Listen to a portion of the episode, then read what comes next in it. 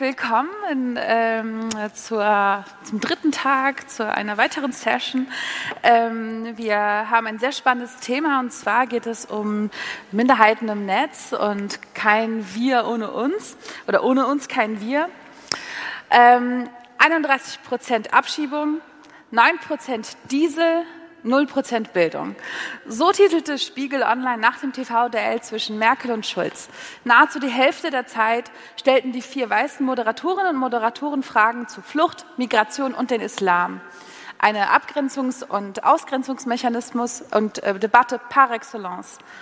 Äh, dieser Abend, ihr erinnert euch vielleicht, symbolisierte eigentlich die Schräge in unserer medialen Öffentlichkeit und Aufmerksamkeit und wie verzerrt unsere Wahrnehmung dessen ist, was diese Gesellschaft und Politik eigentlich beschäftigt oder zumindest beschäftigen sollte. Und nach wie vor vergeht kein Tag, an dem nicht irgendwo irgendwie in der deutschen Medienlandschaft über den Islam, Migration oder Flucht oder Integration debattiert wird. Währenddessen steigt, ähm, steht das Objekt der Begierde, der andere, der Mensch mit Migrationshintergrund, ziemlich verloren meines Erachtens und irritiert, scheinbar im Zentrum der Aufmerksamkeit und dennoch ohne Stimme. Ohne uns kein Wir. Das ist die These dieses Panels. Und wir werden auf die Suche gehen nach Strategien, auch digitalen, die es braucht, um mehr tatsächliche Sichtbarkeit zu schaffen. Darüber diskutieren wir heute mit drei sehr spannenden Expertinnen und wir konnten leider keine weißen Leute finden. Ähm, aber monatelang gesucht. Monate. aber ähm, es spricht halt für euch. Ferda Attermann. Ferda Attermann ist Kolumnistin und Mitbegründerin äh, der Initiative Neue Deutsche Medienmacher und seit 2017 ist sie Sprecherin der Neuen Deutschen Organisation, einem Zusammenschluss von über 100 Vereinen und Initiativen, die sich gegen Rassismus und für Vielfalt in der Gesellschaft einsetzen. Und außerdem ich kurz angerissen, sie ist Kolumnistin, bringt sie seit April 2018, also relativ kurzer Zeit, mit einer fantastischen Heimatkunde-Kolumne bei Spiegel Online endlich frischen, erfrischenden Wind in diese ziemlich öde Debatte. Dominik Wullers, ganz rechts außen, ähm, ist Mitbegründer und stellvertretender Vorsitzender von Deutscher Soldat e.V., eine Initiative von Soldatinnen und Soldaten mit Migrationsgeschichte, die sich im Zuge der Sarrazin-Debatte quasi als lebendiger Widerspruch zu seinen Thesen gründete und seither für ein inklusives Deutschland einsetzt. Er hat Ökonomie in Hamburg, West Point und Harvard studiert, 13 Jahre als Offizier gedient und arbeitet jetzt als Pressesprecher. Und zu meiner Rechten Kian Esbahan Ghazi, Gizi, sorry, S-Bahn Gizi. Passiert eben nicht nur Weißen, ne? ich habe den Tipp bekommen, S-Bahn und Gizi zu kombinieren. Naja, Kian S-Bahn Gysi, ich sehe jetzt nur noch S-Bahn und Gysi, ähm, ist promovierter Historiker und Wissenschaftler, wissenschaftlicher Geschäftsführer des Zentrums Geschichte des Wissens an der ETH und der Universität Zürich. Er arbeitet aktuell zur Geschichte der Migrationsforschung und zum Konzept der postmigrantischen Gesellschaft.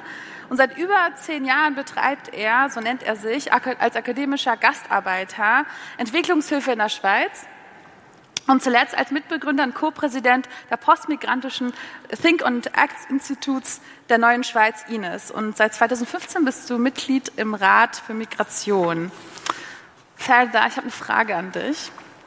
Der Titel heute ist ja Mehr Sichtbarkeit für Minderheiten, ohne uns kein Wir. Und doch, wenn wir so ein bisschen provokanter herangehen, können sich bestimmte Minderheiten, insbesondere Menschen mit Migrationshintergrund, mit Fluchtgeschichte, muslimischen Glaubens, beim besten Willen nicht darüber beklagen, dass sie nicht Thema wären und äh, nicht über Öffentlichkeit beklagen.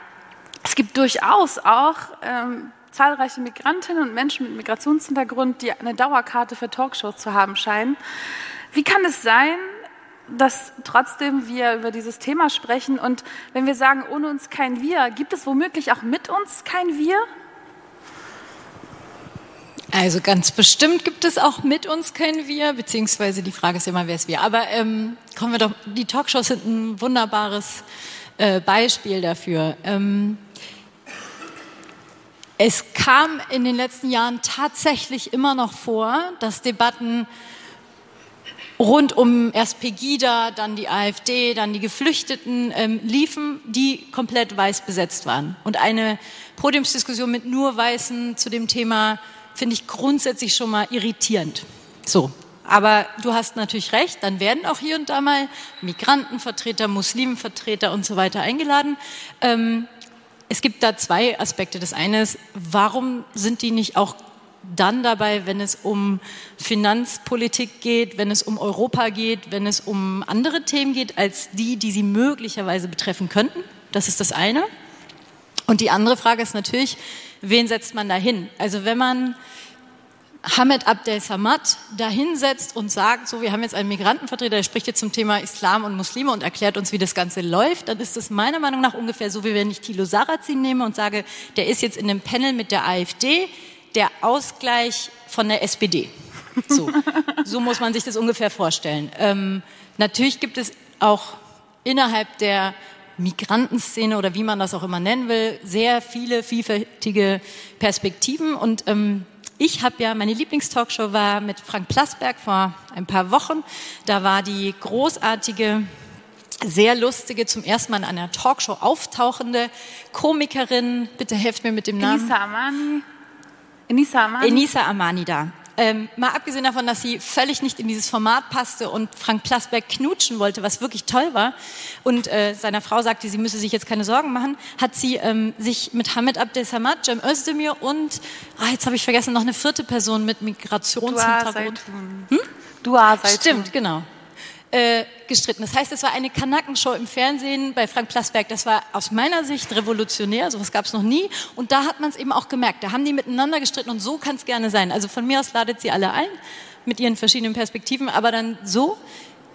Und jetzt kommen wir noch mal ganz kurz zu dem anderen. Ich, und ähm, da bin ich natürlich gespannt, was ihr dazu sagt, ich, ich bin schon einfach dankbar, wenn irgendeiner dabei ist, dessen Name schwer auszusprechen ist, damit ich einfach merke, okay, ähm, das ist Deutschland im 21. Jahrhundert, die Gesellschaft und mit all ihren Facetten. Dominik, du warst mal bei einer Pegida-Demonstration, an der du vorbeigelaufen bist. Haarscharf. Und äh, du bist ja ähm, äh, Hauptmann und ähm, oder warst zumindest da zu der Situation in Uniform und die Demonstranten riefen zu dir, Herr Hauptmann, reihen Sie sich gleich ein und du sagtest, nee, danke und bist dann weiter zur Integrationskonferenz von ähm, ÖSOs. Ähm, die Feld hat ja gerade angesprochen, es gibt dann in diesen Debatten Leute, die instrumentalisiert werden, die eine ganz gewisse Position sozusagen beziehen aber, sollen. Aber, aber nicht instrumentalisiert werden, das klingt passiv. Ja, instrumentalisieren sich vielleicht auch. Ja. Okay. Aber wie verhindert ihr Instrumentalisierung, beziehungsweise wie könnt ihr in einer Debatte, die derart ähm, äh, aufgeladen ist und derart ähm, ja, emotional geladen ist, trotzdem für Komplexität und Differenzierung einstehen, weil ihr ja nochmal erschwertere Startbedingungen habt als sozusagen eine Organisation, die für die Bundeswehr steht und gleichzeitig für Vielfalt steht und schon an und für sich dann bei vielen Leuten wahrscheinlich erstmal äh, für Irritationen sorgen. Und wie schafft man es trotzdem für Komplexität und Differenzierung zu stehen? Stehen? Okay. Ähm, also ich, unser Verein steht nicht für die Bundeswehr. Das ist, äh, glaube ich, erstmal eine wichtige Unterscheidung. Und ähm, ich glaube, das wird jetzt auch alle enttäuschen, die darauf gehofft haben, dass ich jetzt einen langen Rant anfange zum Thema Republika und Bundeswehr ausschließen. Ähm, grundsätzlich, wenn wir dazu kommen, werde ich da gerne meine Meinung zu sagen, aber ansonsten habe ich irgendwann mal so einen Zeitartikel geschrieben dazu und bei der Meinung bin ich auch immer noch. Und wer das nachlesen möchte, kann das gerne tun. Ansonsten würde ich versuchen, eng am Thema zu bleiben. Und ähm, die Pegida-Sache, die hätte ich einmal schon deshalb unpassend gefunden, nicht nur, weil ich diametral politisch eine andere Meinung habe, sondern weil ich tatsächlich in Uniform da lang gegangen bin. Und für mich die Uniform als Symbol dieses Staates dezidiert nicht politisch sein darf und sich auch nicht aufladen lassen darf. Und selbst wenn ich also, was ich mir für mich persönlich nicht vorstellen kann, der Meinung gewesen wäre, dann hätte ich auch von dieser Person gehofft, dass sie den Anstand hat zu sagen, das kann ich nicht in dieser Uniform tun, das ist unvereinbar damit.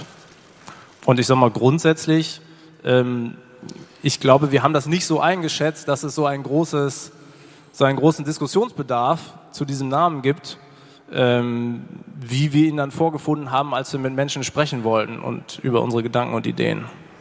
Das heißt, du würdest sagen, es ist trotzdem tatsächlich angekommen und ähm, äh, ihr habt sozusagen in diese Debatte, die ja versucht, ein, sehr einfache Narrativen zu schaffen, zu irritieren und so ein bisschen Disruption zu kreieren?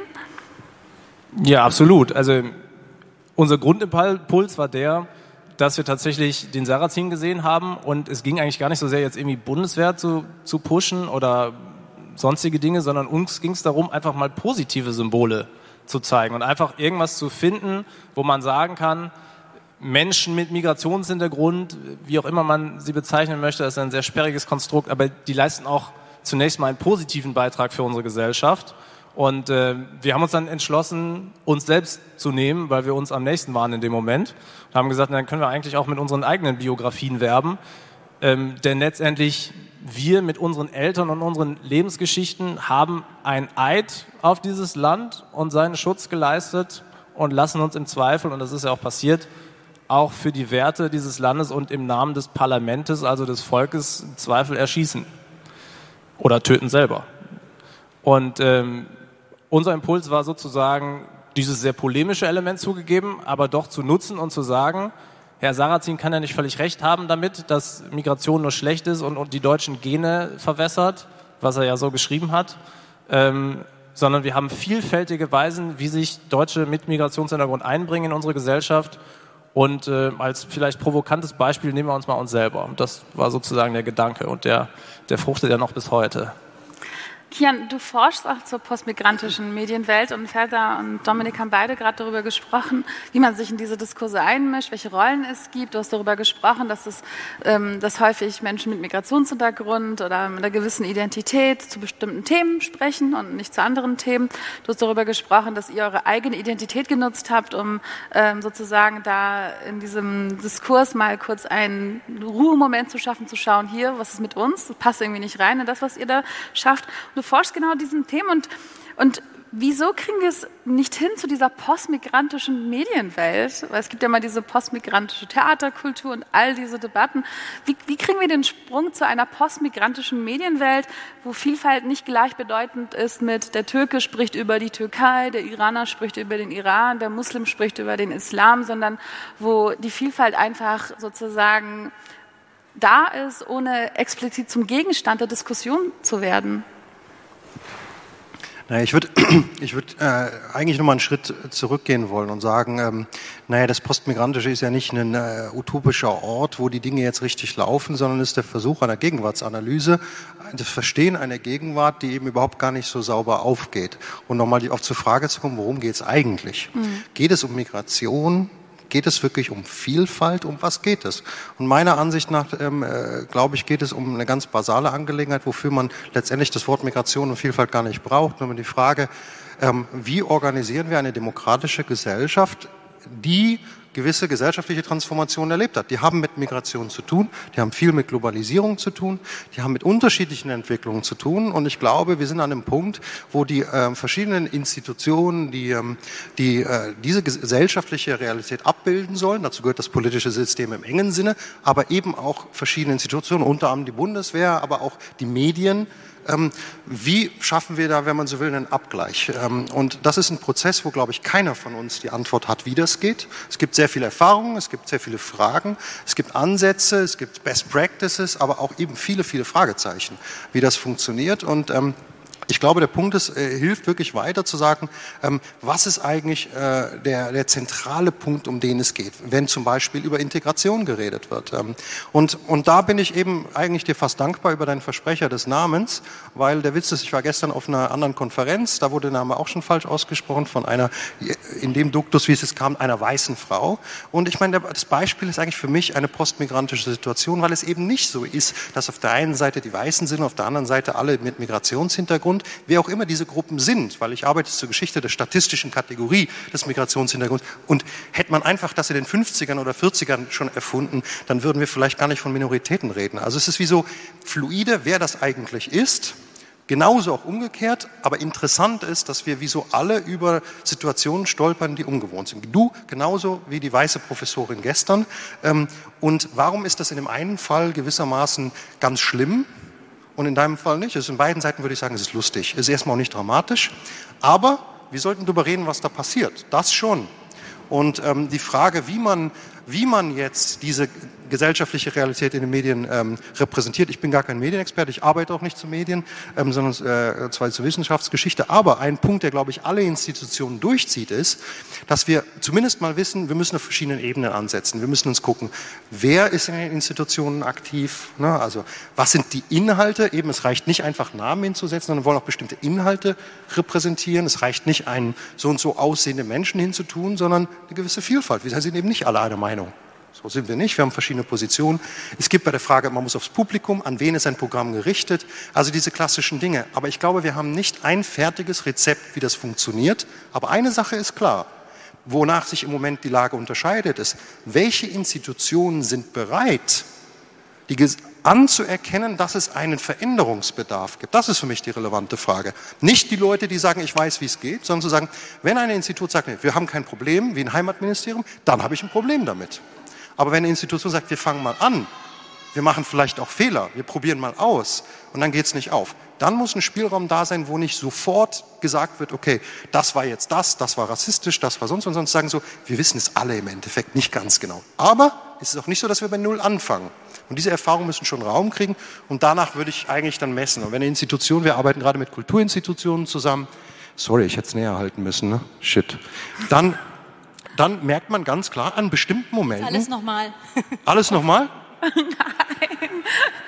Dann fehlt, merkt man natürlich ganz klar, auf einmal kommt man an einen Punkt, wo kein Wille ist. Wo auf einmal merkt, Moment, Einerseits sind wir hier eingeladen als Institut Neue Schweiz. Ich muss dazwischen gehen, genau. weil, weil, du sprichst immer davon, dass wir nicht alle einer Meinung sind und äh, nicht alles wissen, aber ich glaube, äh, äh, entweder ist er da nicht deiner Meinung oder weiß an einem Punkt mehr.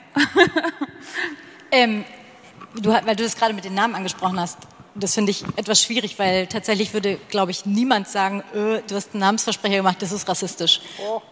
Ich kenne oh. den Fall nicht. Ähm, was ich aber tatsächlich problematisch finde, ist, wenn, weiß nicht, wer sich daran erinnert, vor mindestens gefühlten zehn Jahren gab es einen äh, Vulkanausbruch in Finnland, glaube ich, war das, und er hieß Reykjavik, bla bla bla bla bla bla bla bla bla. Es hörte nicht auf und jeder Journalist in Deutschland hatte einen, einen so ein Ablesetext bekommen, wie das exakt ausgesprochen wird. Und keiner von denen ist über diesen Namen dieses Vulkans gestolpert. Aber bis heute sagt ausschließlich, glaube ich, jeder Journalist in Deutschland Cem Özdemir. So, das ärgert mich. Und das finde ich ist ein Unterschied. Also deswegen, ich wäre da schon vorsichtig. Das gibt Nuancen und es ist eben ein Unterschied. Ähm, in den Erfahrungen, in den Rassismuserfahrungen, die Menschen machen. Und da macht es eben schon einen Unterschied, ob man weiß gelabelt, also markiert ist in Deutschland oder nicht. So. Und Fair, fair, ja, weil, enough, ja. fair enough, würde ich auch sagen.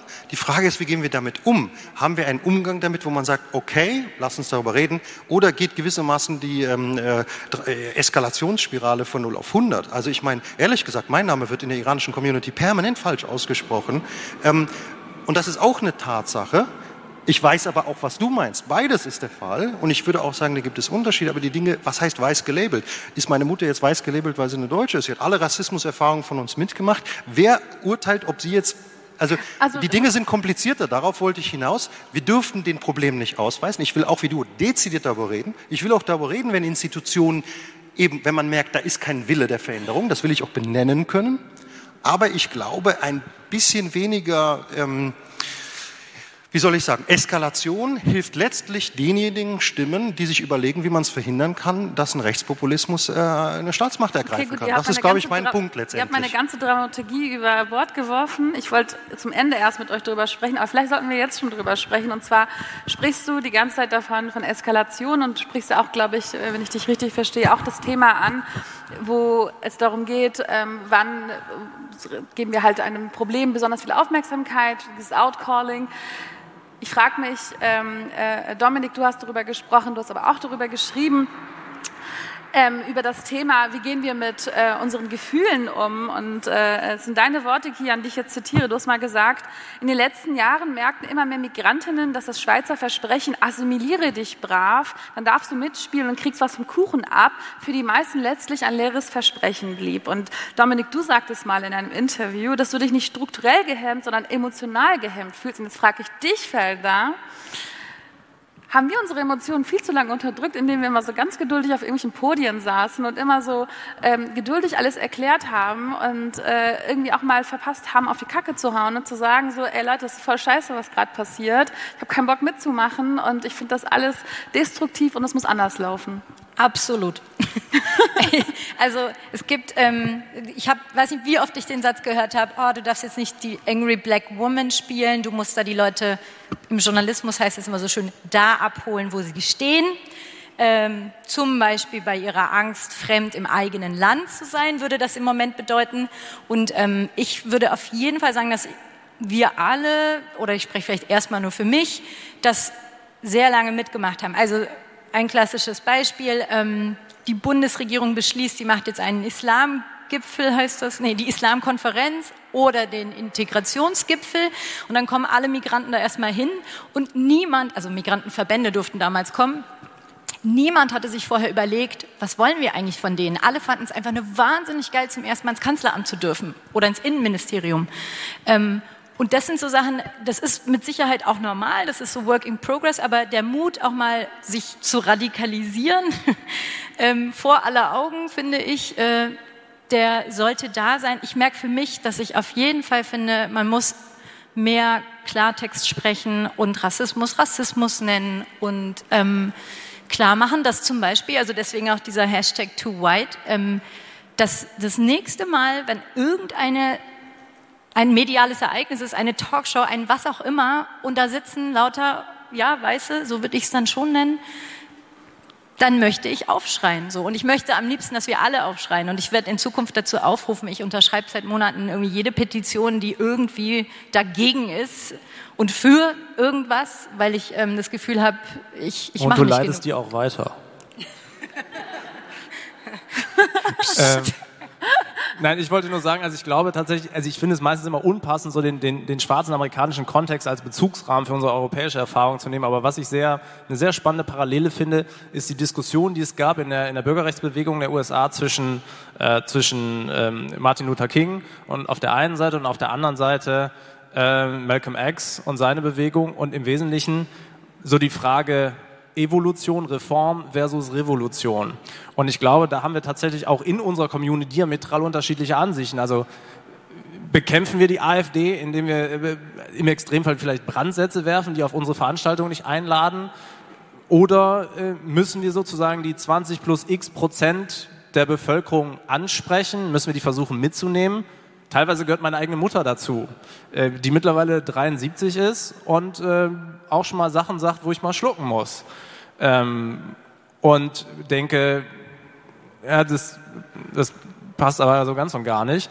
Aber soll ich die jetzt quasi zurücklassen? Soll ich sagen, na gut, dann bist du jetzt halt eine alte Nazi-Frau und dann sehen wir uns nie wieder? Also ich, ich denke, das sind viele auch, die sozusagen gerettet werden können in unser modernes Deutschland, in, in, in das Land, was ich mir wünsche was wir großenteils auch schon sind, aber wo wir jetzt gerade in der Phase sind, äh, eine Regression zu erleben.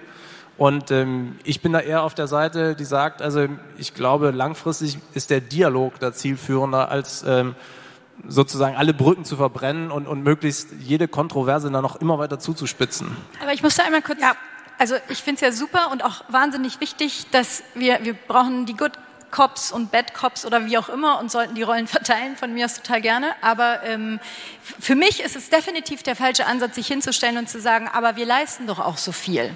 Wir möchten Anerkennung, weil wir, also so viele Migranten und Migrantenkinder haben jetzt Abitur gemacht. Ja, aber auch die in der Hauptschule haben ein Recht, als Deutsche in der Debatte aufzutauchen und so wahrgenommen zu werden und als deutsches Problem, wenn da etwas nicht funktioniert. Und dieses, was wir jetzt sehr lange immer gemacht haben, irgendwie zu sagen, ja, aber wir, wir sind doch eigentlich lieb und, und ja, aber so kriminell sind wir gar nicht alle und wir sind nicht alle Antisemiten und wir sind nicht alle Frauengrabscher und so. Das, natürlich weiß ich, dass ihr das nicht macht, aber dieses Abholen eben im, ja, die Armlänge, die berühmte. So. Ja, Nein, ich wollte nur ganz kurz dazu sagen, also ich, die Frage, die sich da schon stellt bei dem, was du gerade gesagt hast, wollen denn wirklich alle als deutsch wahrgenommen werden? Weil das ist ja die nächste Debatte. Also das ist immer was, was ich immer wieder vor mir hertrage, weil ich sage, ich nehme das für mich in Anspruch. Ich gehe in die Debatte und sage, wenn ich aus der Debatte rausgehe, möchte ich, dass alle dahingehend bekehrt sind, dass sie verstehen, dass man auch mit schwarzer Hautfarbe deutsch sein kann. Aber ein Großteil in, in unserer Community sagt ja auch, will ich gar nicht. Ich will damit überhaupt nichts zu tun haben. Das will ich nicht mal mit der Zange anfassen. Und ähm, ich finde, das ist auch ein sehr, sehr, sehr wichtiger Diskurs darin wenn wir sagen wir und die, was ist denn die Identität, die wir haben wollen? Und für mich ist das eigentlich, das ist die deutsche Identität, die ich claime, wo ich sage, das ist eine andere als die, die die AfD und der Poggenburg etc. haben wollen. Für mich ist das eine Identität, die offen ist, die grundsätzlich darauf verhaftet ist, dass wir alle auf dem Grundgesetz stehen, dass wir diese Gesellschaft einsetzen, dass wir notwendigerweise irgendwo mal ein Handwerkszeug zu haben, auch die gleiche Sprache sprechen. Aber nicht die Herkunft, nicht das Blut, ja, wie es noch bis 1990 im Grundgesetz stand. Und das sind so die Dinge, wo ich sage, jawohl, das will ich da lege ich auch Wert drauf. Da korrigiere ich auch die Leute, wenn sie mich fragen, wo ich herkomme und wo ich wirklich herkomme. Ähm, aber die Frage ist ja, sind wir wirklich so homogen dass, äh, und monolithisch, dass alle sagen, jawohl? Und ich sage, nein, da haben wir auch schon heftige Debatten zugeführt. Aber das ist jetzt eine andere Diskussion, finde ich. Ich, ich, ich gehe mal kurz dazwischen. Kian, ist es dann entweder oder ist es die Gleichzeitigkeit beider? Einige sind wütend und andere sagen, wir sind ja gar nicht so schlimm. Also man muss ja sagen, vielleicht war ich einfach in den 90ern lang genug wütend, dass ich einfach auch nicht mehr kann. Also, äh, ja, und ich muss, da muss ich noch hinkommen. Genau, also vielleicht war es einfach in den 90ern nicht aktiv. Kian hat ähm. eine Kanak-Attack-Vergangenheit.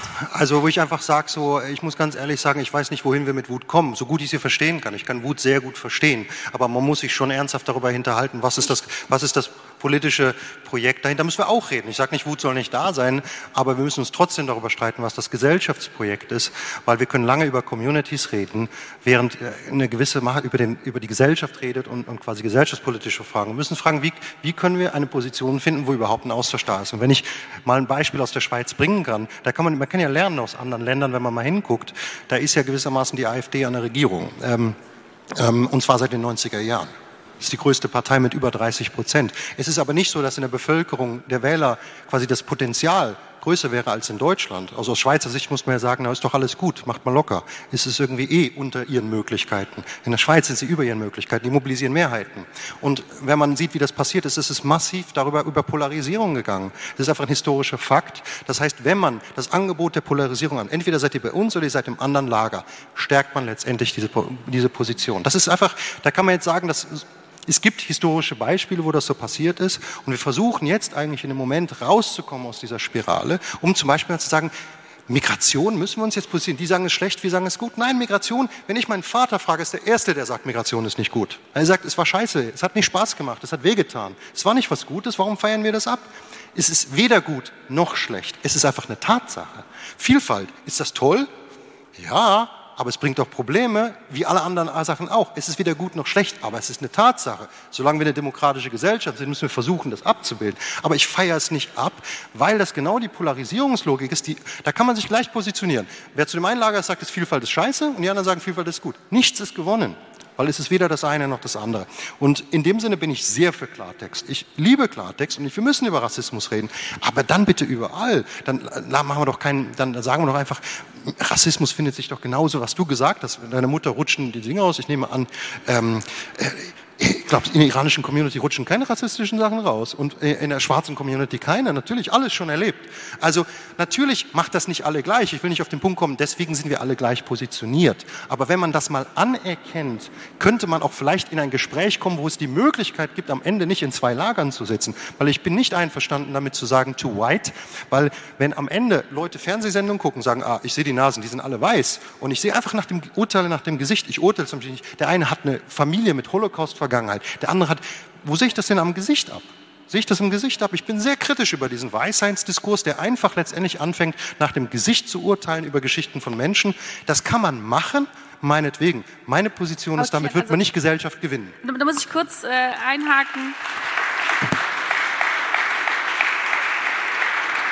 Da muss ich kurz einhaken, der kritische Weisheitsdiskurs ist deutlich ähm, äh, differenzierter und facettenreicher, als du das kurz in einem Nebensatz abgewischt hast. Äh, ich habe da geht, Hashtag reagiert. Ja, und es geht halt, wir hatten ja schon ein Vorgespräch darüber.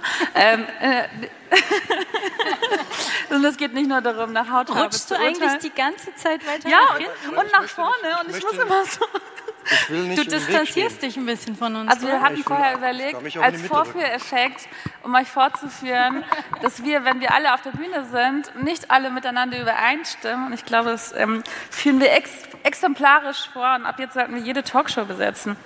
Aber ich finde es sehr interessant, was du sagst, Kian, weil ähm, eigentlich ist der, die Frage ja für mich vielleicht und für alle, ähm, haben wir Rassismus und diese Integrationsdiskurse und all diese Debatten, die wir gerade führen, so groß gemacht, weil wir uns darin engagiert haben, weil wir da Energie reingesteckt haben.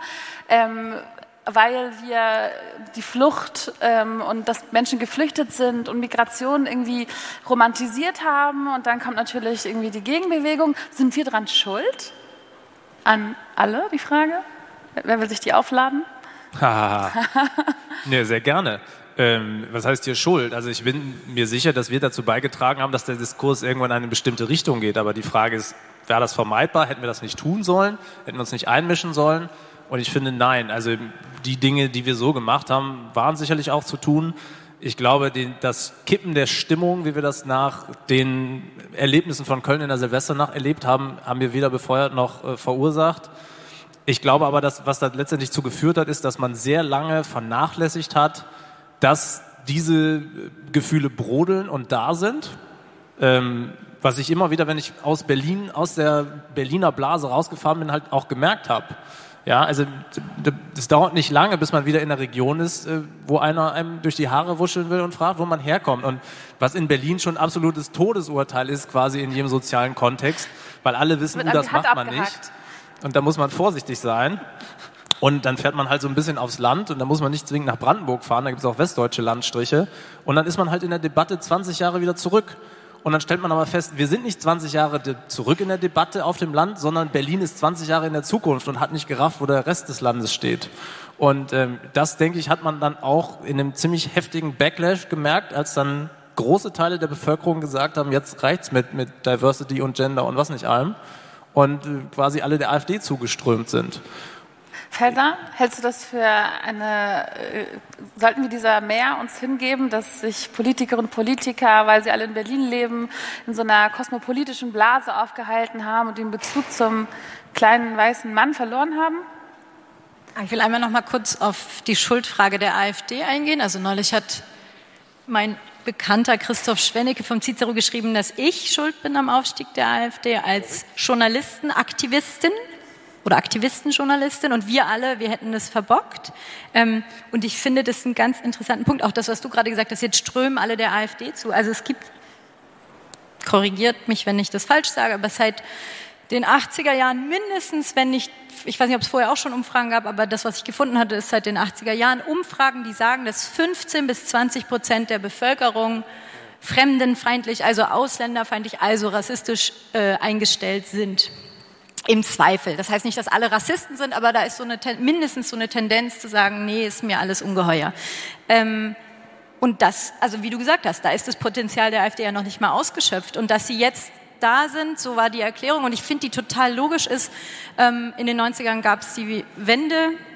Äh, alles war so ein bisschen im Umbruch. Niemand wollte Risiken eingehen. Alle haben so ein bisschen so safe gewählt. Und jetzt ist die Bereitschaft, weil es uns eben gut geht, auch da mal zu sagen, man kann auch mal richtig in die Kacke, auf die Kacke hauen und Protest wählen und eben mal gucken, was dann passiert. Und ähm, seiner Meinung etwas mehr sozusagen Raum geben in der politischen äh, Stimmabgabe. Und deswegen dieser möglicherweise Mythos, wir hätten jetzt einen wahnsinnigen Rechtsruck in der Gesellschaft und die Leute sind sozusagen mobilisiert worden, weil sie meine mein Gesicht gesehen haben und ich viel zu viel sagen durfte, das fällt mir schwer zu glauben. Oder die Gender Close, auch so ein Klassiker. Die Gender Close haben die Leute sozusagen erst auf die Barrikaden gebracht, weil, weil sie einfach nicht mitgenommen wurden vom Gender Mainstreaming. So, ich kann, also, ich halte es für einen Mythos. Kian, meinst du auch, wir haben nicht so viel gefordert, sondern dass wir etwas gefordert haben, hat irritiert? Also ich, ich würde zunächst mal sagen, dass ich glaube, dass Schuld keine gute Kategorie ist im politischen Diskurs. Keine das wird oder eine? Schuld. Schuld ist keine sinnvolle Kategorie im politischen Diskurs. Also vor allen Dingen, wenn sie dann noch individualisiert und moralisiert wird. Also was heißt denn das schon Schuld? Sind wir äh, irgendwie Teil der Gesellschaft, wo das passiert ist? Ja, aber dann ist es banal. So, ähm, aber man kann sich darüber unterhalten, welche Dynamiken gibt, wie wollen wir auf gewisse Dinge reagieren. Das halte ich einen viel sinnvolleren, auch zukunftsgerichteten Diskurs, was nicht heißt, man sollte nicht analysieren. So, in dem Sinne würde ich sagen, nein, also eben, wie du, das würde ich auch vollkommen teilen, ein Rechtsruck in der deutschen Gesellschaft. Vielleicht liegt es auch daran, dass ich wie so zehn Jahre jetzt mir das von außen angucke, liebe Leute, habt ihr die 90er Jahre vergessen? Also, nee, es gibt diesen, diese Anteil der Bevölkerung, der ist rechts, der hat jetzt eine andere Form, das muss man auch sehr kritisch sich angucken, ähm, das muss man auch ernst nehmen, aber auch nicht gewissermaßen jetzt sagen so, oh, ganz neu, Panik, und dann eben gewissermaßen in diese Polarisierungsschlaufen mit reingehen, sondern zu gucken, ja, und dann aber auch selbstkritisch zu sein, zu sagen, so doch, in den 90ern haben wir zum Beispiel sehr stark gesagt, Migration ist gut, Migration ist das, Migration ist innovativ, weil man damit auch gewisse Räume erkämpfen konnte. Immigration ist ein Potenzial. Jetzt sehen wir, dass aber alle möglichen Institutionen sagen, Migration ist ein Potenzial und damit Humankapital im Kopf haben. Und da muss man einfach sagen, ja, muss man halt einfach nachjustieren. Da muss man aber man muss eben sagen auch, was ist denn damit erkämpft worden? Es sind viele Räume damit erkämpft worden. Das will ich gar nicht in Abrede schreiben, aber wir müssen halt auch weitermachen. Und ich glaube, es ist enorm wichtig, um Rassismuskritik machen zu können, wirklich zu sagen, okay, hier haben wir wirklich Rassismus, hier passieren Dinge, muss man wirklich klar, muss man sagen, was ist denn auch gut gelaufen? Also ich meine, wenn ich mit meinen Eltern rede, die als ähm, gemischte Beziehungen in den 60ern in Deutschland sagen, sagen so, und ich frage, ey, ist denn was besser geworden? Der guckt mich so an, so, hallo? Natürlich ist es besser geworden. Es ist viel, du kannst dir gar nicht vorstellen, was es hieß, in der Zeit zu leben. Und ich glaube, wir müssen gleichzeitig Rassismuskritik machen und sehr dezidiert und gleichzeitig sagen, wie viele Dinge sich auch wirklich gut entwickelt haben und nicht einfach, weil die deutsche Gesellschaft es geschenkt wird, sondern weil Leute gekämpft haben, aber eben nicht nur wir, wer auch immer dieses Wir ist, sondern in Zusammenarbeit mit vielen Leuten. Es haben Kirchen mitgekämpft. Es haben all die Leute, die jetzt so als Too White waren, viele dabei, die auch mitgeholfen haben. Aber sie waren es eben auch nicht alleine, sondern unsere Eltern haben auch mitgemacht. und darin steckt für mich ein Potenzial, wo man einfach sagen muss, so war halt die Geschichte. Das ist auch einfach, das ist einfach ein Fakt, so würde ich jetzt mal sagen. Und da steckt ein Potenzial drin. Aber wie, Kian, wie kommt es, dass wir eine Bundesregierung haben, wo es keine einzige Person mit Migrationshintergrund gibt?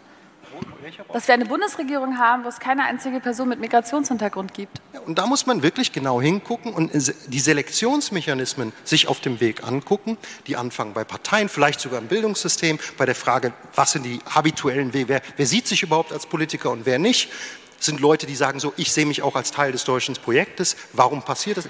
Ich kann jetzt keine Pauschalantwort geben, warum das so ist. Ich finde, wir müssen sehr dezidiert, also so wie schon. das vor, das darüber reden.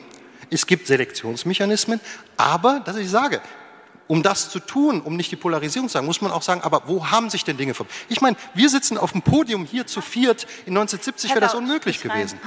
Aber, also, was die Politik angeht, da kann ich schon, äh, ich, der Grund, warum es keinen Minister, keinen Staatssekretär, keine Ministerin, keine Staatssekretärin gibt, of Color, ist, dass es einfach scheißegal ist, den Leuten, die da entschieden haben. Und zwar deswegen, also ich fand es super, super bildlich, äh, wie sagt man, äh, ein super Beispiel. Ähm, wir haben 20 Prozent Ostdeutsche in der Bevölkerung, also brauchten wir einen oder eine Ostdeutsche in der Regierung. Und dann wurde eine Bezirksbürgermeisterin genommen aus Berlin, die auf jeden Fall sich sozusagen in der Ochsentour da noch nicht äh, verdient gemacht hat. Also kann man mir nicht sagen, es hat sich niemand gefunden. So. Habe ich ja nicht gesagt. Nee, aber du hast gesagt, du weißt nicht, was da die Hintergrund ist. Der Hintergrund ist, dass es offenbar kein Interesse gab oder das Gefühl, man muss jetzt eher einer anderen Gruppe irgendwie gerade mehr Raum geben. Und ähm, finde ich auch sehr richtig, was du gesagt hast. Ich finde, man kann ein Heimatministerium in einer jetzigen Zeit einrichten. Das ist auch eine Botschaft an, also es kann eine Botschaft natürlich auch an alle Menschen in Deutschland sein, es kann aber auch von mir aus eine Botschaft an die besorgten, sogenannten besorgten Bürgerinnen und Bürger sein. Aber dann musst du auch eine Be äh, Botschaft an die anderen Bürgerinnen und Bürger senden. Und die wurde nicht gesendet. Also, oder sie wurde sehr klar sogar gesendet. So, ist uns total wurscht. Ja, also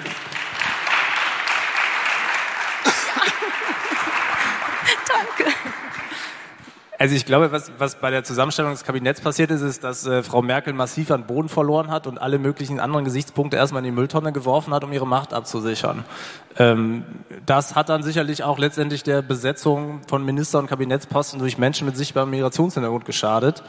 Aber der Punkt ist doch, es bringt nicht viel, sich jetzt hier hinzusetzen und zu lamentieren, dass sie das nicht gemacht haben, sondern wenn wir das wollen und wollen, dass es in Zukunft anders ist, dann müssen wir Wähler mobilisieren, dann müssen wir die bei den Eiern packen. Dann müssen wir gucken, dass Wähler zukünftig so ein Verhalten massiv bestrafen. Und wir sind bei 20 Prozent plus von Wählern. Das ist eine Hausmacht.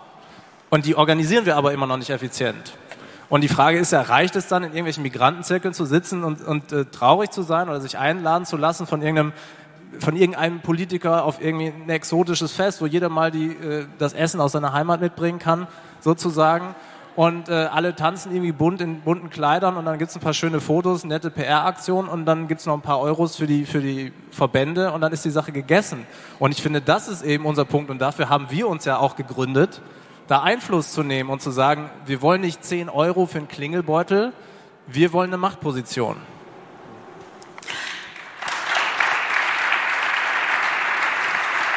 Du rückst schon wieder. Haben wir. Ich will einfach nicht, dass Sie jetzt sind. Sonst sitze ich immer so da und sie spricht euch an. ich setze mich ab jetzt ganz weit außen hin und schaue euch nur noch von dort an. Habt ihr keine Sitzprobleme. Ähm, aber das, was ihr gerade besprochen habt, ist die Quintessenz, dass wir eigentlich vielleicht erstmal kurz aufhören sollten, für ein paar Monate über all diese Themen zu sprechen und in der Öffentlichkeit, um tatsächlich sichtbar zu sein als Menschen. Also nicht nur abgeflacht als unsere, in unserer doppelten Funktion. Du bist dann vielleicht Wissenschaftler und Philosoph und zugleich halt auch irgendwie äh, deutsch-iranisch und äh, du bist deutsch-türkisch und so weiter und so fort. Sollten wir also vielleicht tatsächlich sagen, wir machen ähm, Integrationspause, also Debattenpause und ähm, gehen in die Öffentlichkeit dezidiert und gezielt, aber als Menschen. Komplex. Ja. ähm, ich finde das, was Kian vorhin gesagt hat, total wichtig, nämlich zu sagen, man muss es differenziert betrachten, man muss eben dafür sorgen, dass wir nicht als Ferda jetzt als Sprecherin der A, neun Deutschen, B, Deutsch-Türken oder gar Türken oder Migranten oder Muslime in Deutschland auftritt. Das ist total richtig und das ist ein Problem unserer Debatten. Trotzdem finde ich, und das aus meiner Sicht rechtfertigt das auch so ein ähm, Hashtag, der auch durchaus ja provozieren darf, aber ähm, die, die Debatte ist halt nicht differenziert. Und ähm, ich habe mich total aufgeregt, als ich angekündigt wurde bei Spiegel Online vor ein paar Wochen eben mit meiner Kolumne mit Ferda Attermann wird jetzt alle zwei Wochen über ihr Leben als Deutsch-Türkin Deutsch berichten. Und da dachte ich mir, nee, fuck, genau das will ich ja eigentlich nicht. Und ähm, jetzt wird morgen, ja, Moment, ich, genau, es ist mir leider auch nicht gelungen, das da wegzukriegen, aber ähm, jetzt habe ich morgen meine dritte Kolumne und merke tatsächlich, dass ich ein bisschen um dieses Thema auch kreise. Um, morgen wird es um Söder und mich und wie ich im Schulsystem von ihm wahrgenommen wurde, quasi indirekt, sehr abstrakt gesagt. Jedenfalls komme ich da nicht raus und inzwischen würde ich sogar fast sagen, mein Gott, dann setzt mir diesen blöden Deutsch-Türken-Hut zumindest für eine Zeit auf ähm, und dann sage ich die Dinge, die ich sagen will, die vielleicht Kian auch sagen würde, die vielleicht auch Dominik sagen würde oder du. Ähm, von mir aus auch mit dem Label. Also ich, ich, ich finde im Zweifel ähm, kann ich damit leben, wenn wir noch in so Minderheiten-Schubladen gesteckt werden. Obwohl natürlich Kian recht hat. Die Reise muss dahin gehen zu sagen, das ist die deutsche Gesellschaft des 21. Jahrhunderts und eben nicht hier die Migranten und Minderheiten ähm, und und dann redet man eben auch noch nur über vielleicht ethnische Minderheiten oder religiöse Minderheiten, lässt ganze andere Minderheitengruppen wie die arme Bundeswehr raus. Ähm, ich konnte es mir nicht vorkneifen. ähm, das ist ein ernstes Thema. wir, wir haben tatsächlich ohne Sie schon die ganze Zeit darüber diskutiert. Es ist wirklich sehr spaßig. Aber ähm, genau, also ähm, nee, auf keinen Fall den Diskurs überlassen und von mir aus auch den blöden Migrantenstempel annehmen für ein paar Wochen noch so. Aber das ist sehr interessant, dass du das sagst, denn das ist tatsächlich auch einer der Gründe, warum wir letztendlich auch dieses Symbol des Soldaten genommen haben, weil für viele überraschend. Mein Credo war immer, ich fühle mich in der Kaserne und in Uniform wohler als draußen. Und äh, das habe ich am meisten gemerkt, als ich an der Offizierschule des Heeres war. Die ist nämlich in Dresden. Ähm, wo mir in Zivil in der Dresdner Umwelt äh, das eine oder andere Unerfreuliche passiert ist, äh, wo ich Menschen spontan den Tag verdorben habe mit meiner Hautfarbe und was mir aber in der Kaserne eben nicht passiert ist. Und ähm, dieser Gedanke, also ich, ich finde, man muss die Bundeswehr in vielen Bereichen kritisieren, sollte es auch tun, muss genau hinschauen, aber das ist eine Erfahrung, die ich da mitgenommen habe, dieses Einende, dass man letztendlich, wenn man alle zusammen irgendwie in eine Gruppe wirft, ob man da hin wollte oder nicht, man gibt den gemeinsamen Auftrag und durch die Härten des, des Dienstes kommt man irgendwie dazu, eine Gruppe zu sein. Und für uns war jetzt tatsächlich die Frage, treten wir jetzt den Schritt zurück und sagen, wir sind in dieser Gruppe, die aber eigentlich ziemlich, also integriert ist im besten Sinne des Wortes, wir sind aber anders. Und jetzt richtet man den Scheinwerfer auf uns und jetzt sagen wir mal kurz, wir sind hier aber eine Minderheit in der Bundeswehr und so und so. Und da haben uns tatsächlich also rund 50 Prozent der Leute verlassen, die dann da waren und gesagt haben, ja, finden wir eine gute Idee, aber da machen wir nicht mit als Verein, weil dann, dann stellen wir uns ja quasi auf die Bühne und separieren uns von dem Integrationsstand, den wir hier schon erreicht haben, den wir teilweise draußen nicht erleben. Ja, dass wir anerkannt werden als Deutsche, ohne Nachfragen, wo man wirklich herkommt. Und dass man das aufs Spiel setzt. Aber ich glaube tatsächlich, und da bin ich sehr nah bei dir, dass man das eine Zeit lang aushalten muss. Dass man, um diese Gesellschaft dahin zu bringen, wo sie sich schon wähnte, dass man dafür tatsächlich auch diese Unwägbarkeit nehmen muss, vielleicht auch hier und da ein bisschen polarisiert, aber letztendlich, glaube ich, voranbringt. Und aber Kian, du bist schon so lange in der Debatte, dann hört's auf. Sorry, applaudiert erstmal fertig. Ja gut, halt. Also die Frage ist, wann hört's auf? Wann, wann können wir den Hut absetzen? Also ich meine, da rede ich jetzt mal als Historiker. Was heißt denn lange in der Debatte? Also so lange ist das nicht. Also ich bin fast 30 und mein ganzes Leben schon. Ja, so, so traurig es ist, die Weltgeschichte orientiert sich nicht an unseren Lebensspannen. Das ist halt einfach auch eine traurige Angelegenheit. Ist aber ein Fakt so. Und ähm, ähm, äh, ich glaube, es sind, nicht die, es sind einfach nicht die. Nein, man muss ja, das heißt ja nicht, dass es unwichtig ist, aber ab und zu auch irgendwie so Abgleich macht die Dinge auch entspannter. Ne? Also zu sagen so, und es ist ja auch nicht nur scheiße. Ich habe super gute Leute darüber kennengelernt, dass ich antirassistische Arbeit gemacht habe, ich gute Freunde kennengelernt. Muss ja auch nicht so tun, als sei es die ganze Zeit ein Martyrium. Ähm, also natürlich, man hat, kriegt die Dinge ab und das, das schluckt man, aber wir sind nicht die Einzigen, die in der Gesellschaft was abkriegen. Das ist eben wichtig. Es gibt auch andere, andere Formen, wo man Dinge abkriegt. Und mir ist es wichtig, was mir eigentlich gut gefällt, ist, ich, ich bin auch kein Freund davon, jetzt zu sagen, so jetzt, jetzt sind wir alle nur noch Deutsche und wir dürfen nichts mehr aufsetzen, weil die Dinge werden ja aufgesetzt, die setzt man selbst auf, die werden fremd aufgesetzt. Und ich bin auch kein Freund von dieser Debatte mit, äh, okay, wenn man das macht, ist man identitätspolitisch, wenn man das nicht. Ich glaube ehrlich gesagt, es gibt kein einziges politisches Projekt ohne identitätspolitische Kampagne. Weil ohne Identitäten gibt es kein Kollektiv. So. Aber es gibt doch sehr dezidierte Unterschiede, wie ernst nehme ich meine Mütze?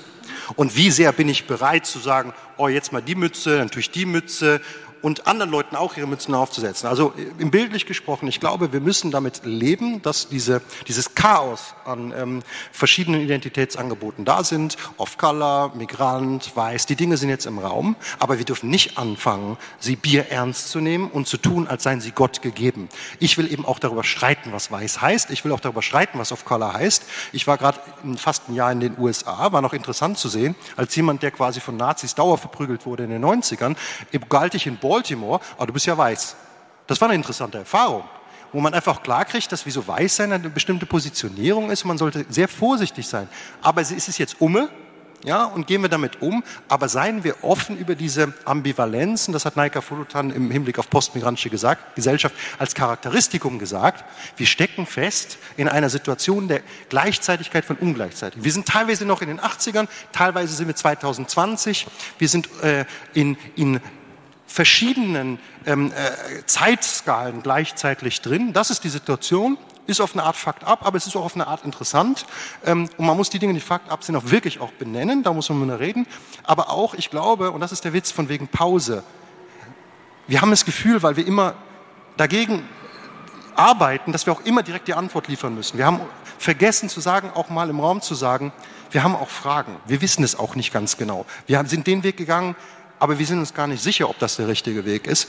Und dafür, glaube ich, wenn man das tut, gewinnt man viel mehr Leute. Das meine ich. Und man kriegt gleichzeitig auch Credit in den Momenten dann dezidiert zu sagen, aber hier, das ist einfach rassistische Kackscheiße. Und, und eben, was ich in den USA so krass fand, ich habe in Baltimore gelebt, was gleich eine segregierte Stadt nach Rassismus, da muss man nichts drüber reden. Ist so. Aber ich bin eben auch nach East, East, äh, East äh, Kentucky gefahren, nach West Virginia gefahren und ich habe gesehen, was Armut da hieß und die war überhaupt nicht schwarz. So, und wenn gewissermaßen wir nur noch über Baltimore reden, jetzt im bildlichen Sinne gesprochen, und nicht über andere Scheiße, die passiert, nämlich Armut im Hinblick auf fehlende soziale Gerechtigkeit und so weiter, ähm, und, und das den Trumps dieser Welt überlassen, dann sind wir in der Tat auch schlecht beraten. Das würde ich schon sagen. Das heißt, wir müssen sagen, es gibt Rassismus, damit können wir Baltimore erklären, aber wir werden nicht West Virginia damit erklären können. Da müssen wir andere Konzepte anbringen und da müssen wir auch reden. Ja.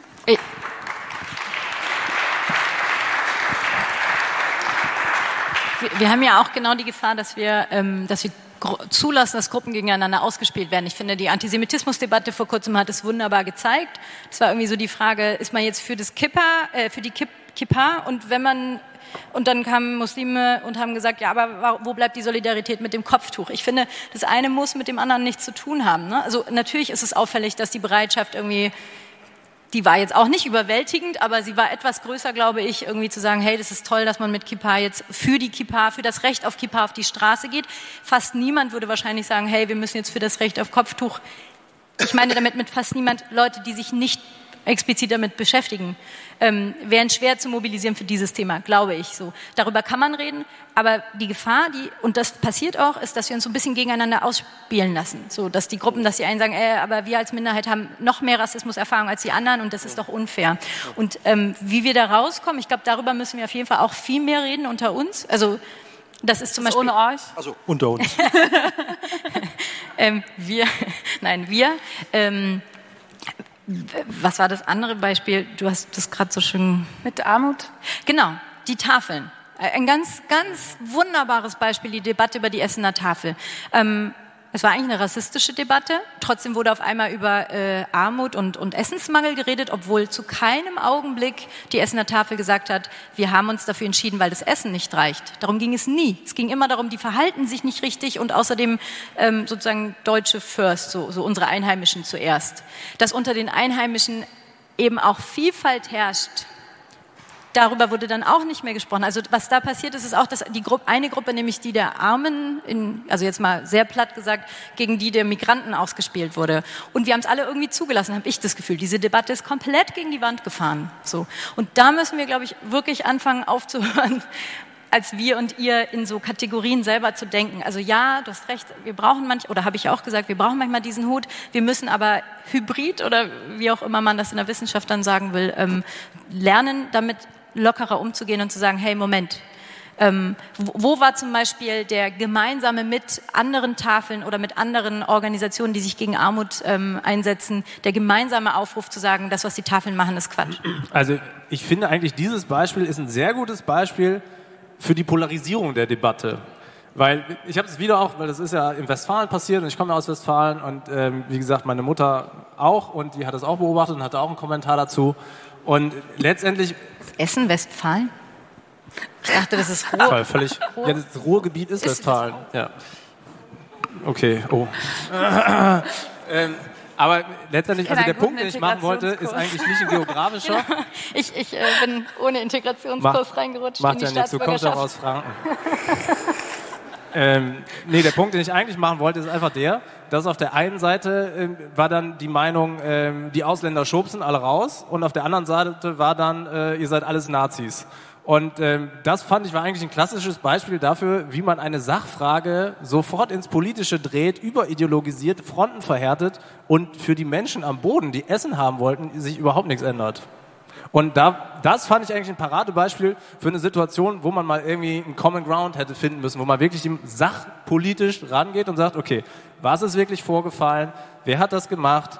Ähm, dann hat ja, ich glaube, die Kirche irgendwie vorgeschlagen, ähm, weil ältere weiße Frauen sich äh, bedrängt fühlten, ob man das nicht irgendwie auf Montag, Mittwoch, Freitag und Donnerstag und so weiter aufteilen sollte oder ob man irgendwie Kurse macht oder was auch immer. Aber es, es gab quasi sofort den Impuls von Leuten, auch wieder aus Berlin hauptsächlich, das entweder so oder so zu framen. Und der Typ hat sich natürlich auch nicht glücklich geäußert und ich glaube auch, er ist auch nicht ganz knusper, der da aus Essen.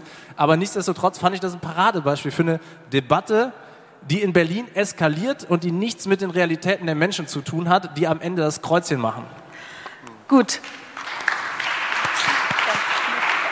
Wir haben noch sechs Minuten und ähm, um das mal kurz zusammenzufassen, was ich so rauslese, ist, wir müssen, wir dürfen uns nicht teilen lassen, wir müssen solidarischer miteinander sein, wir müssen uns auch andere Themen auf die Fahne schreiben, nicht nur zum Thema Rassismus uns melden, sondern auch äh, Thema Kapitalismus, Thema Armut ähm, und, und ähm, andere Themen, die uns alle betreffen, einigen. Und was ich vielleicht aus der Bundeswehr so mitnehme, ist, wir müssen alle gemeinsam in Mitleidenschaft gezogen werden, damit wir einander als Menschen achten. Ähm, aber wenn ihr jetzt in die Zukunft schaut, was müssen wir tun und äh, was seht ihr für Strategien, um nochmal in jeweils drei Minuten, zwei Minuten, zweimal drei sind sechs und dann könnt ihr diese Minuten füllen. Dominik. Ja, also ich denke, was wir als Verein weiter tun werden, ist äh, auch weiterhin unser Symbol des deutschen Soldaten in Uniform zu nutzen, da wo man uns reinlässt, ähm, um die Debatte aufzunehmen. Und tatsächlich ist es häufig das Problem, dass man irgendwie als schwarzer Soldat durch die Stadt läuft und im einen Viertel wird man bepöbelt, weil man Uniform anhat und im nächsten wegen der Hautfarbe. Das ist eine sehr spannende Erfahrung. Ähm, Und ich glaube aber, dass dieses Symbol durchaus geeignet ist, auch weil es in Deutschland, exklusiv in Deutschland, sehr kontrovers ist, in der Debatte noch ein bisschen ähm, auch den Leuten mal den Spiegel vorzuhalten und ein bisschen Denkmuster aufzubrechen. Und deshalb werden wir das auf jeden Fall weiter tun. Für die Gesamtgesellschaft glaube ich auf jeden Fall, dass wir die Repräsentation erhöhen müssen, dass wir uns organisieren müssen, ähm, dass wir Mehrheiten bilden müssen politisch, dass wir Einfluss nehmen müssen, dass wir das, was wir schon versuchen, weiter tun müssen, eine Lobby zu bilden und mit dieser Macht dann tatsächlich auch politische Agenten zu beeinflussen. In unserem Sinne und im Sinne von Deutschland hoffentlich. Richtig? Oder willst du zuerst? Ähm, also abstrakt gesagt würde ich sagen, wir müssen auf jeden Fall viel lauter werden.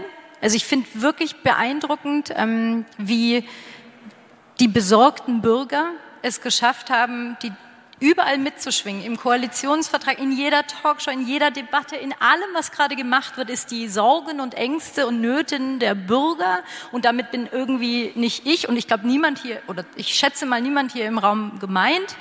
Ähm, wie, wie das passieren konnte. Und ich glaube, lernen von denen heißt wirklich eben lauter zu werden. Das heißt, möglicherweise auch zu emotionalisieren. Da bin ich mir aber selber noch nicht so ganz sicher, wie das laufen kann. Aber ähm, da die Debatten offenbar sehr über Emotionalität laufen, muss man vielleicht eben noch mehr ähm, persönlich reingehen in die Debatten ähm, und eben Masse zeigen. Ich ich hoffe ja schon immer noch, dass so ein Hashtag irgendwie mal funktioniert. Ich habe mal geguckt, also der scheint in den USA besser zu laufen als in Deutschland, aber vielleicht kriegt man das ja schon mal hin und sei es auch nur einmal. Also es gibt ja schöne Beispiele, ne? die N-Wort-Debatte, äh, beziehungsweise es war keine N-Wort-Debatte, sondern der WDR-Tweet, der einlud zu einer Talkshow, wo man doch über das N-Wort, das dann ausgesprochen wurde im Tweet, ähm, diskutieren können müssen dürfe, beziehungsweise Fragezeichen darf man vielleicht ja noch sagen. Ähm, die haben das zurückgezogen, weil der, nennt man das dann auch Shitstorm, wenn es ein, ein guter ist? ähm, weil die Reaktionen im, Inter, im Netz so heftig waren. Und ich, äh, ich glaube schon, dass wir lernen müssen als Pressure Group, und damit meine ich A mit Wahlen, B mit, mit Präsenz im, im Netz, mit Präsenz in den Medien, mit Präsenz durch Leitartikel, Gastkommentare, sonst was, ähm, stärker klar zu machen, dass wir viele sind so, und ich finde, das gelingt uns gerade nicht, weil es uns wahrscheinlich zu gut geht und äh, ich in Berlin noch nicht mal weiß, wie, wo Westfalen genau aufhört. Kian, zwei Minuten, um die Welt zu retten. Okay. Ja, also, also ich denke auch, dass letztendlich, ähm, wie Dominik das gesagt hat, irgendwie muss man das Rad auch nicht neu äh, erfinden. Es gibt viele Erfahrungen, wie Demokratisierung funktioniert. Ich verstehe Demokratie als einen Prozess, als ein permanenter Kampf um Demokratisierung. Das hat man vielleicht vergessen, wenn man immer nur an Strukturen denkt. Ähm, um Demokratisierung voranzutreiben, so muss man in der Tat auch schauen, wie kann man relevante Mehrheiten gewinnen. Dazu muss man neue Angebote machen. Da haben wir einige Ideen, anderes müssen wir neu erfinden. Deswegen haben wir in der Schweiz gesagt, wir gründen einen Ort, wo wir das versuchen zu machen, so einen Diskurs zu entwickeln. Heißt Institut Neue Schweiz, ist natürlich auch ein, äh, eine Provokation in vielen Kontexten, wenn irgendwie ein deutscher, nicht eingebürgerter Kanake irgendwie auf einmal von der neuen Schweiz redet. Aber eben äh, ist es eben auch ein Angebot. Das heißt, es ist wie so, äh, in dem Sinne bin ich, weiß ich nicht, laut, ja, laut irgendwie, aber wir müssen auch gleichzeitig leiser werden. Wir müssen, glaube ich, emotional, ja, aber wir haben jetzt wenig über Digitales geredet, aber ich glaube irgendwie, dass vieles an dem Überhitzten und äh, den, ähm, sage ich mal, Polarisierung auch speziell medial zu verstehen sind. Und ich glaube, da muss man auch gegensteuern, mal sagen, so machen wir mal locker, so mal, mal kurz durchatmen und dann nochmal. Und ähm, äh, in dem Sinne würde ich sagen, da die, die, die Balance zu finden, wie man das hinkriegt, ist, glaube ich, das, was wir noch üben müssen, und zwar alle. Und ähm, in dem Sinne, das ist ja so ein Ort. Und der andere Punkt ist einfach von wegen Mehrheiten bilden, ähm, ist einfach letztendlich auch aus der Historie zu sagen, so zu schauen, wann sind denn ähm, relevante ähm, Bewegungen gemacht worden, dass wenn Allianzen gebildet werden, gesellschaftliche Allianzen, die zivilgesellschaftliche Akteure nehmen, auch, auch die Akteure, wo man sagt, na ja, jetzt Bundeswehr, auch sind die nicht die Bösen und so, und sagen, nein, schauen wir mal nach Allianzen, was sind die relevanten Allianzen und, zu, und sich auch über den eigenen Schatten quasi hinzusetzen, zu sagen, so, das sind die Momente, wo ich als Historiker sage, da wurde Wandel erreicht. Das kann man, glaube ich, für die Schweiz sicherlich sagen. Die hier ist eine Miteinandinitiative zwischen 74 und Mitte der 80er. Einer der relevantesten Momente, wo aus Kirchen bis keine Ahnung was. Jetzt kann man sagen, naja, jetzt bitte nicht wieder Kerzen und keine Ahnung was, aber vielleicht braucht es dann doch genau sowas, um, äh, um ähm, relevante Mehrheiten zu erreichen. Das ist der Punkt. Also dezidiert und differenziert und differenziert kriegt so einen komisch intellektualistischen Beigeschmack. Ich glaube ehrlich gesagt, wenn man differenzierter ist, ist man näher am Leben, man ist näher an den Erfahrungen der Leute dran. Die sind nämlich widersprüchlich, die sind eben nicht in diesen Kategorien. Die sind häufig viel widersprüchlicher, als wir auf dieser Mittelebene der Intellektualisierung machen. Wenn man es wirklich differenziert macht, ist man am Leben. Und häufiger mal am Tag üben, Positionen einzunehmen, die selbst Bauchschmerzen bereiten. Das würde ich schon allen raten. Also.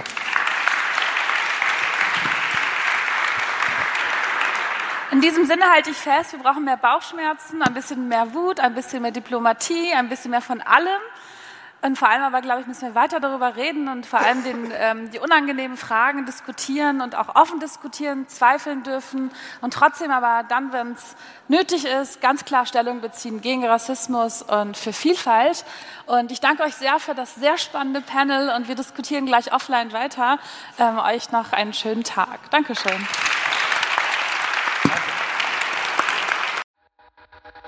be.